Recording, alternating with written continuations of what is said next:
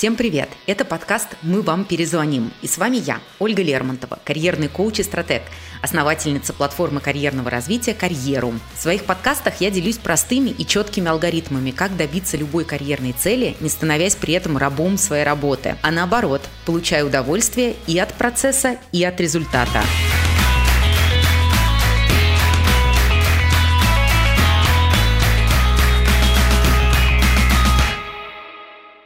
Уверена, почти каждый из вас хотя бы раз пытался привить себе какую-нибудь полезную привычку.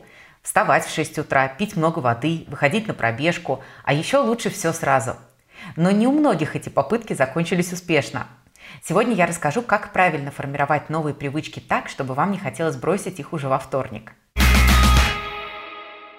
О важности полезных привычек говорят все вокруг, а о привычках успешных людей вообще ходят легенды. Например, Тим Кук встает в 3.45 утра, Опра Уинфри регулярно ведет дневник благодарности, а в Google есть даже корпоративная привычка медитировать.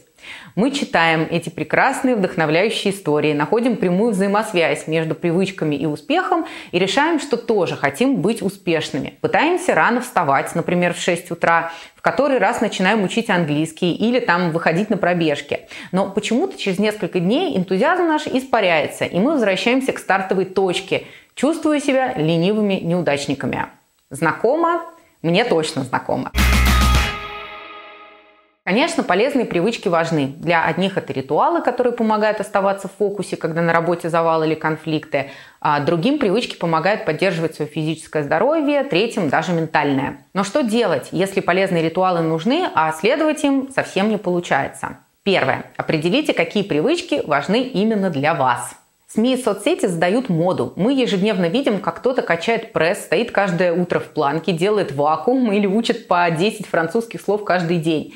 И вроде как нам тоже что-то надо делать. Не сидеть же просто так без привычек. Вот мы покупаем французско-русский самоучитель, вписываемся в какой-нибудь челлендж с хэштегом 30 дней пресса, встаем в планку. Но правда ли, что все эти привычки нужны именно нам? Или нам просто хочется следовать общей волне, общему тренду в соцсетях? Например, несколько лет назад вместе с книгой Hell Elrod «Магия утра» в соцсетях появилось очень много блогеров, которые рано встают и начинают свой день зарядки, медитации, аффирмации. Но если вы себя чувствуете гораздо лучше, допустим, в 9 утра, а не в 5, и предпочитаете зарядки короткую прогулку, то пытаясь следовать чужой привычке, вы рискуете разочароваться и лишить себя своей личной, собственной утренней магии. Поэтому я рекомендую пока удалить из вашего выш-листа все привычки, которые вам не откликаются. А с тем, что осталось, будем работать дальше. Осознавайте цель. Герой древнегреческой мифологии Сизиф каждый день катил в гору тяжелый камень, а он снова скатывался вниз. Для Сизифа это было мучительным наказанием. Кому понравится каждый день делать тяжелую работу, которая не ведет к цели? А теперь представьте, что вы решили ежедневно отжиматься, хотя вам это не нравится и вы не понимаете, зачем оно вообще вам надо. Чем это не Сизифов труд? Поэтому любой привычке нужна цель. Все привычки, которые мы хоть раз хотели сформировать, по цели можно уместить в градацию. Неплохо бы, важно, необходимо. Привычки из категории «неплохо бы» могут манить и выглядеть привлекательно, но настоящей потребности в них у нас нет.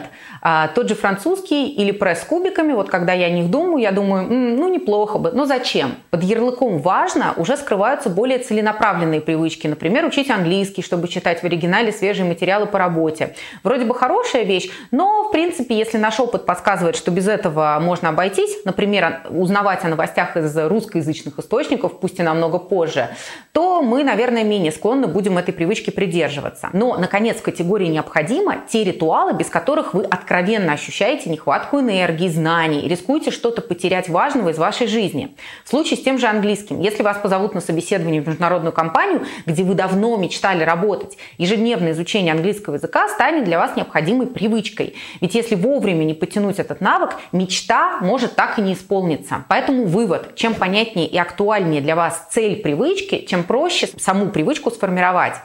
Многие удивляются, как я похудела на 13 килограмм меньше, чем за год. И когда я отвечаю, что я просто перешла на здоровое питание, удивление иногда усиливается. Но ведь здоровое питание требует такой силы воли. Как же это у тебя получилось? А у меня это получилось легко по той самой причине, что я понимала, зачем мне это. Для меня эта привычка стала необходимостью, потому что с ней я гораздо себя лучше чувствую, я не ощущаю сонливости в течение дня, я не ощущаю дискомфорта после еды. К тому же я регулярно сдавала анализы, и результаты показывали, что я все делаю не зря и мотивировали меня следовать этой привычке именно по мотивам здоровья, а не внешнего вида. Вооружитесь поддержкой. Профессор медицины Калифорнийского университета и автор книги «Привычки на всю жизнь» Шон Янг рассказывает, как сообщество помогает формированию привычек. По его мнению, комьюнити придает сил, и человек учится гораздо охотнее, глядя, например, других людей и зная, что он с ними объединен общей миссией. Хорошее сообщество вызывает доверие, создает ощущение вписанности в некую группу и поднимает самооценку. Ну и, понятное дело, дает вдохновение. Не зря нам часто хочется затащить в спортзал друга или поспорить с ним, кто быстрее пробежит марафон. Поэтому, если йога или английский так сложно даются поодиночке, может стоит посетить групповые занятия или записаться в языковой клуб. Ищите свои методы.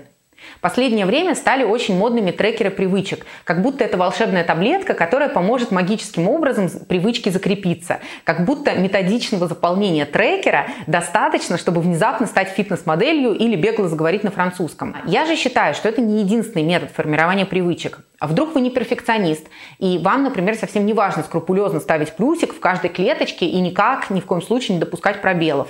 Возможно, вам в таком случае будет проще сформировать привычку, если вы сделаете ее просто приятной для себя. Трудно даются медитации, найдите приложение с аудиомедитацией или просто релаксирующей музыкой.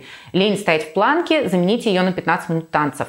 Не любите языковые онлайн-уроки, попробуйте учить язык с помощью фильмов, сериалов или приложений. Избавьтесь от перфекционизма. Когда вы формируете новую привычку, можно легко оказаться в ловушке перфекционизма и пытаться сразу стать человеком, который и бегает по утрам, и медитирует по часу в день, и проезжает на велосипеде по 40 километров. А если заданная планка не достигается, включается режим самоедства, а привычка и забрасывается вовсе. Если придерживаться стратегии «все или ничего», гораздо выше вероятность, что в итоге будет это самое ничего. Маленький шаг сделать гораздо проще, чем сразу преодолеть путь длиной в несколько километров километров. Поэтому если вы никогда не бегали а, или давно не читали книг, то даже вот эти 10 минут пробежки или 15 минут чтения станут вашим личным временным рекордом. Учитесь начинать с малого, отмечать свои небольшие достижения и постепенно увеличивать нагрузку. Я сейчас занимаюсь по программе умного фитнеса, которая состоит из 10 минут миофасциального массажа, 15 минут тренировок на тело и еще 15 минут на лицо. И если честно, бывают дни, когда меня не хватает на всю тренировку, я делаю только первый пункт, первые 10 минут. Но я осознаю, что 10 минут это все равно лучше, чем 0. И перфекционизм здесь абсолютно ни к чему. Ведь если я хоть раз себя начну ругать за то, что я не выполнила весь весь план, то вероятнее всего, что следующая тренировка уже вообще никогда не состоится. Кому захочется продолжать занятия, когда тренер постоянно тебя не хвалит, а только злится на тебя и пилит? Также лучше не внедрять много новых привычек сразу, ведь каждая из них для вас новая и поэтому требует огромное количество усилий и мозговой энергии. Начните с одной, а когда следовать ей станет легко и в радость, добавляйте уже другие. Вы слушали карьерный подкаст «Мы вам перезвоним» и теперь знаете, как создавать новые привычки и легко их придерживаться. А в следующем выпуске мы обсудим, как найти работу после нескольких лет перерыва. До встречи!